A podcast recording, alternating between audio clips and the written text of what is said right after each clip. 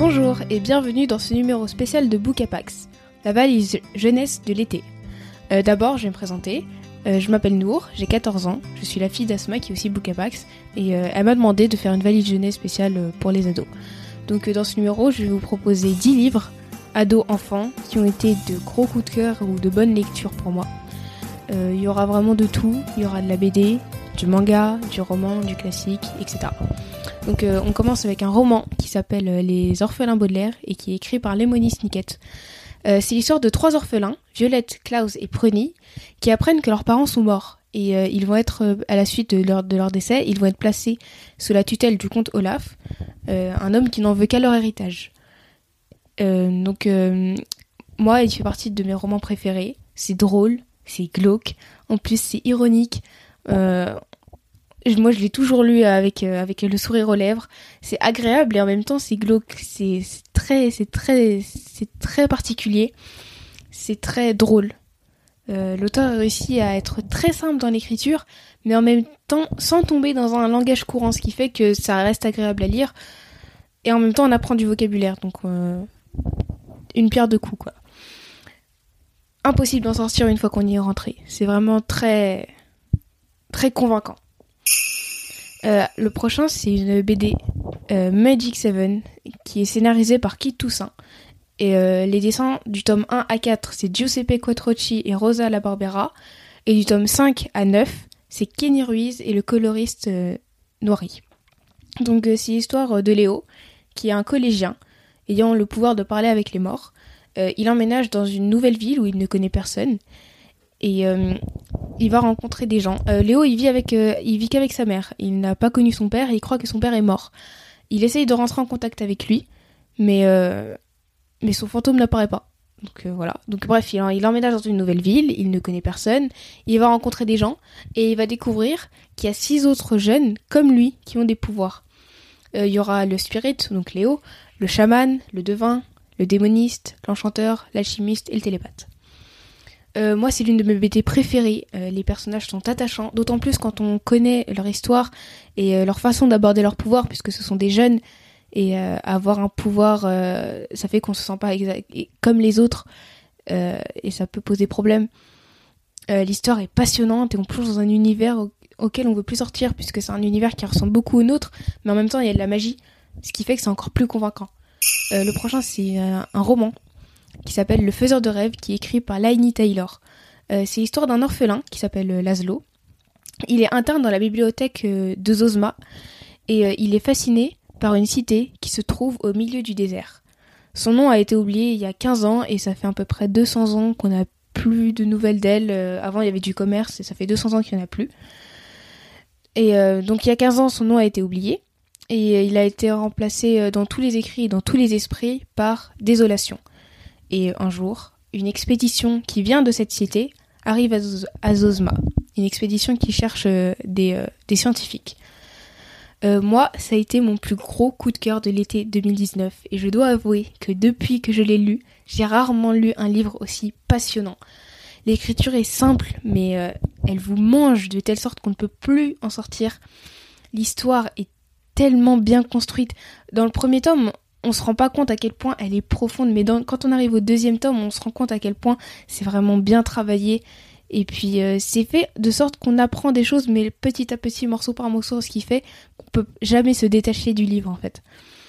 Je vais m'arrêter là puisque j'ai un quota de 15 minutes, mais euh, franchement, si j'avais plus de temps, j'aurais utilisé les 15 minutes sur ce livre, vraiment.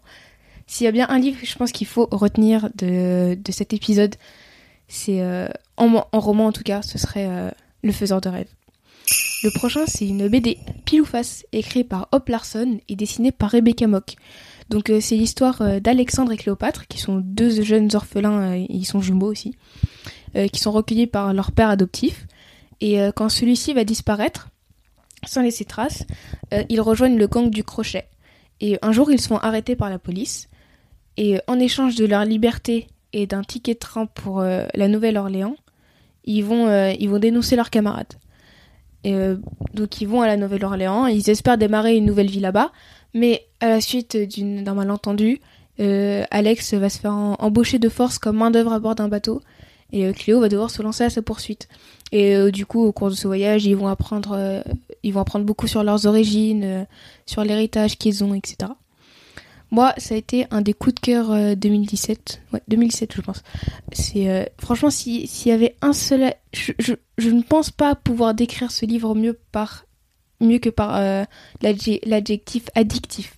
Je me souviens qu'après l'avoir lu, je pouvais pas m'empêcher de le reprendre et de relire des passages. Les dessins sont magnifiques et en parfaite harmonie avec l'histoire. On est toujours à bout de souffle en suivant Cléo qui essaye de rattraper Alex. Elle fait, ça fait vraiment partie des énormes coups de cœur euh, BD. Il y, a, deux tomes. Après, euh, c'est un manga The Promised Neverland écrit par euh, Kayu Shirai et dessiné par Pozuka Demizu. Euh, donc c'est l'histoire de... on va suivre trois, trois enfants très intelligents qui s'appellent Emma, Ray et Norman. Ils vivent dans un orphelinat avec plein d'autres enfants et une femme qu'ils appellent maman du coup. Et un jour, Norman et Emma vont découvrir que ce n'est pas vraiment un orphelinat, mais un élevage et qu'ils en sont le bétail. Donc moi c'est l'un des meilleurs mangas que j'ai lu jusqu'à présent. C'est fort, c'est intelligent, c'est audacieux et assaisonné d'une pointe d'humour qui est euh, propre au manga. Euh, chaque tome vient avec sa situation catastrophique, ce qui fait qu'on peut qu'une fois après avoir terminé un tome, on peut pas vraiment euh, dormir sur ses deux oreilles après tellement on est préoccupé par ce qui va se passer pour les personnages. Bref, c'est très très très très bien. Le prochain c'est un roman qui s'appelle Ash Princess qui est écrit par Laura Sebastian. Euh, c'est l'histoire euh, d'une princesse qui aurait dû être reine de feu si son royaume, le royaume d'Astrée, n'avait pas été envahi par les Calovinxiens. Sa mère a été tuée sur ordre du Kaiser, le chef des Calovinxiens. Depuis, elle est gardée en vie, elle est maltraitée, et vu que le nom de la reine de ce royaume, du royaume d'Astrée, donc de son royaume, est reine de feu, euh, le Kaiser a pour vilaine habitude de lui faire porter à chaque grande cérémonie une couronne de cendres. Mais en secret, Lady Thora, alias Théodosia Eren Uzara, rêve de vengeance. Donc euh, c'est très agréable à lire. C'est une écriture euh, lisse. Donc euh, quand je dis lisse, ça veut dire que c'est très rapide à lire. Si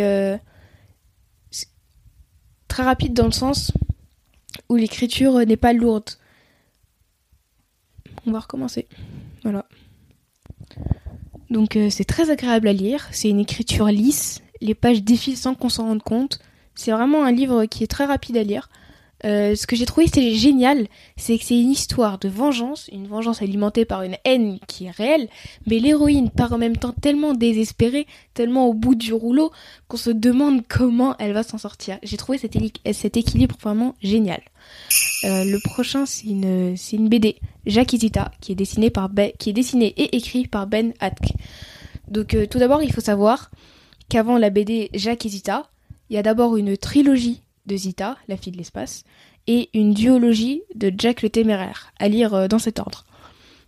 Donc euh, pour Zita, euh, ça commence avec donc Zita qui joue avec son ami Joseph et ils vont tomber sur un bouton et ce bouton quand tu appuies dessus ça fait apparaître un portail et ce portail mène, un, mène à un monde, un monde dans l'espace. Et donc Zita évidemment Zita va appuyer dessus et Joseph va se faire euh, va se faire enlever en quelque sorte euh, par une créature euh, qui vient du portail et Zita va se, va se lancer à sa poursuite. Et pour Jack, donc ça commence avec une sortie familiale au vide-grenier où ils vont acheter une boîte contenant des graines qu'ils vont planter. Donc faut savoir que on va recommencer, hein, puisque c'est vraiment brouillon, c'est nul en plus. Hein, voilà.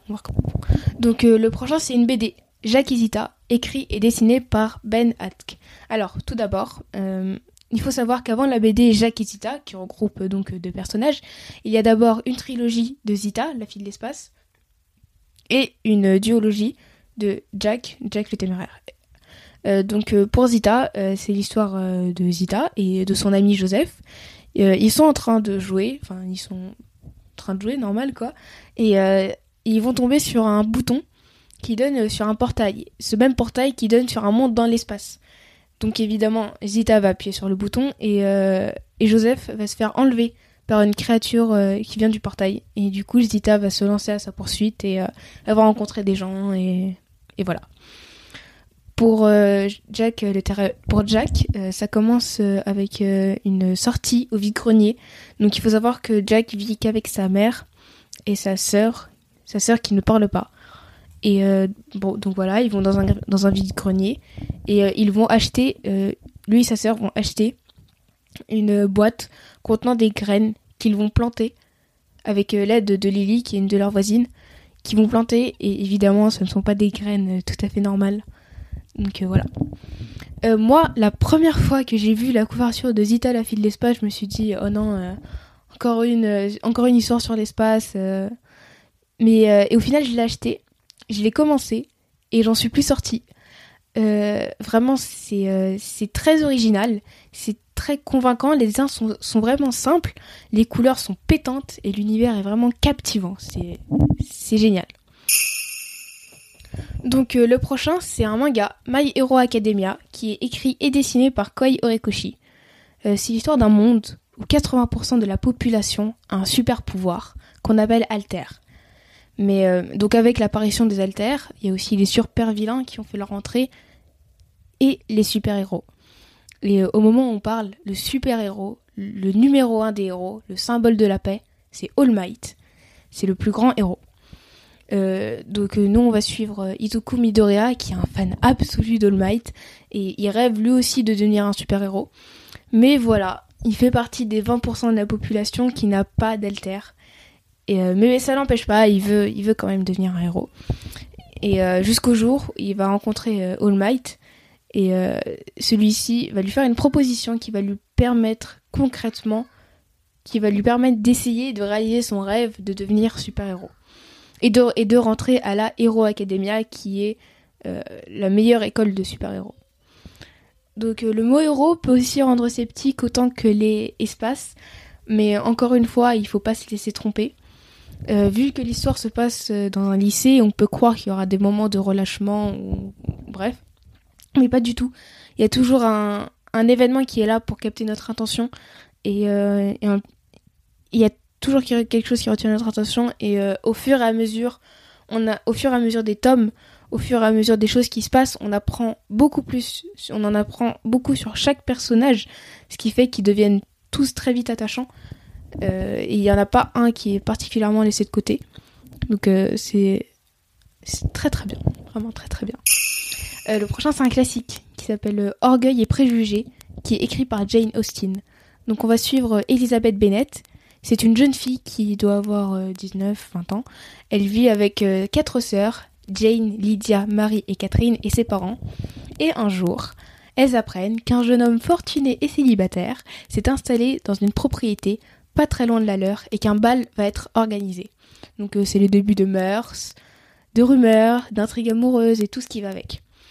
Euh, moi, j'ai vraiment bien aimé. C'est très intéressant, très instructif, très intéressant de voir le monde, ce monde-là, à cette époque-là, à travers euh, les yeux d'une jeune femme au seuil de l'âge adulte, qui plus est Elisabeth, qui est un personnage avec qui on peut s'identifier. C'est une femme vraiment une femme de son temps, mais qui détonne en même temps par son caractère. Euh, le mot classique peut faire peur, mais c'est vraiment un livre très simple à lire. L'écriture n'est pas lourde du tout. Le proche, euh, donc le dernier, c'est un classique aussi, qui s'appelle David Copperfield, qui est écrit par Charles Dickens. Donc c'est un livre où David Copperfield va raconter, va, Charles Dickens plutôt, va raconter son histoire, son enfance, et ça commence avec l'accouchement de sa mère. Euh, son père est mort avant sa naissance, donc il ne l'a pas connu. Donc ça commence avec l'accouchement de sa mère. Et euh, il va vivre euh, très heureux jusqu'à l'âge de 5-6 ans, je pense, avec sa mère et, sa servante qui s'appelle Bécotti. Mais un jour, sa mère va se remarier avec un homme violent et celui-ci va même l'envoyer en pension. Donc moi, je ne l'ai pas fini. je n'ai vraiment lu que le début, je suis vraiment pas rentrée dans l'intrigue ni quoi que ce soit. Mais ça m'a tellement plu ça m'a qu'il fallait que j'en parle parce que c'est tellement bien écrit que j'ai que, j'ai eu du mal à le lâcher, que j'ai vraiment eu du mal à le lâcher. Mais j'avais un autre livre à lire pour le collège, du coup, euh, voilà. C'est un grand classique. C'est un grand classique, donc le mot classique peut aussi faire peur. mais il faut pas vraiment se lancer dans cette, dans cette lecture.